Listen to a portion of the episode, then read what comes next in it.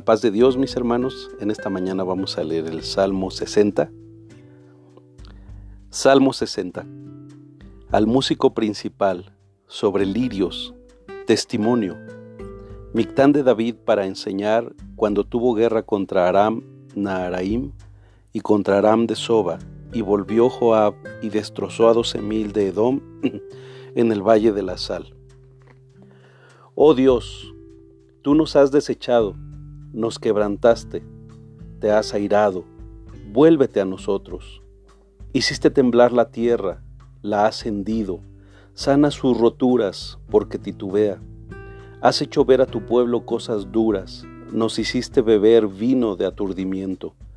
Has dado a los que te temen bandera, que alcen por causa de la verdad. Para que se libren tus amados, salva con tu diestra y óyeme. Dios ha dicho en su santuario, yo me alegraré, repartiré a Siquem y mediré el valle de Sucot. Mío es Galad y mío es Manasés, y Efraín es la fortaleza de mi cabeza. Judá es mi legislador, Moab vasija para lavarme. Sobre Edom echaré mi calzado, me regocijaré sobre Filistea. ¿Quién me llevará a la ciudad fortificada? ¿Quién me llevará hasta Edom? ¿No serás tú, oh Dios, que nos habías desechado y no salías, oh Dios, con nuestros ejércitos? Danos socorro contra el enemigo, porque vana es la ayuda de los hombres.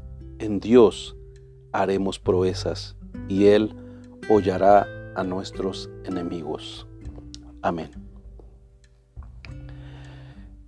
En el segundo libro de Samuel, capítulo 8, verso 13, y en el primer libro de Crónicas 18, 12, encontramos el contexto de este salmo, lo que nos ayuda a entender este salmo como un salmo de lamento nacional, debido a la derrota inesperada del pueblo de Israel.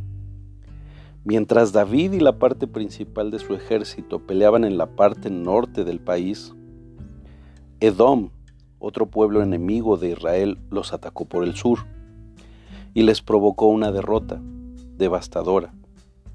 Finalmente David y el ejército va en su ayuda y ocurre que lo que el título menciona, que destrozaron a doce mil. A pesar de la final victoria, el pueblo lamenta y se confunde por la inicial derrota en el sur, y se sienten confundidos y abandonados por Dios. Y este salmo expresa esa angustia y confusión. Los versículos del 5 al 12 se van a repetir en gran parte en el Salmo 108, del 6 al 13. La estructura de este salmo la podemos dividir en tres puntos. El primero, del versículo 1 al 5, hace mención de cómo el pueblo contempla y sufre por su desolación. Por eso expresan, hiciste temblar la tierra. Y también dicen, nos hiciste beber vino de aturdimiento que son expresiones de dolor, de sufrimiento y de confusión por la derrota. La segunda parte de los versículos 6 al 8, estos tres versículos sirven para resaltar el control de Dios o que Dios tiene sobre las naciones. Es como esa respuesta de Dios que recuerda a su pueblo escogido que tiene el control de Edom, de Moab y de Filistea, que eran naciones enemigas del pueblo de Israel. La última parte de los versículos 9 al 12 van a resaltar la confianza que el pueblo de Dios debe tener. Como dice el versículo 12, danos socorro contra el enemigo, porque vana es la ayuda de los hombres.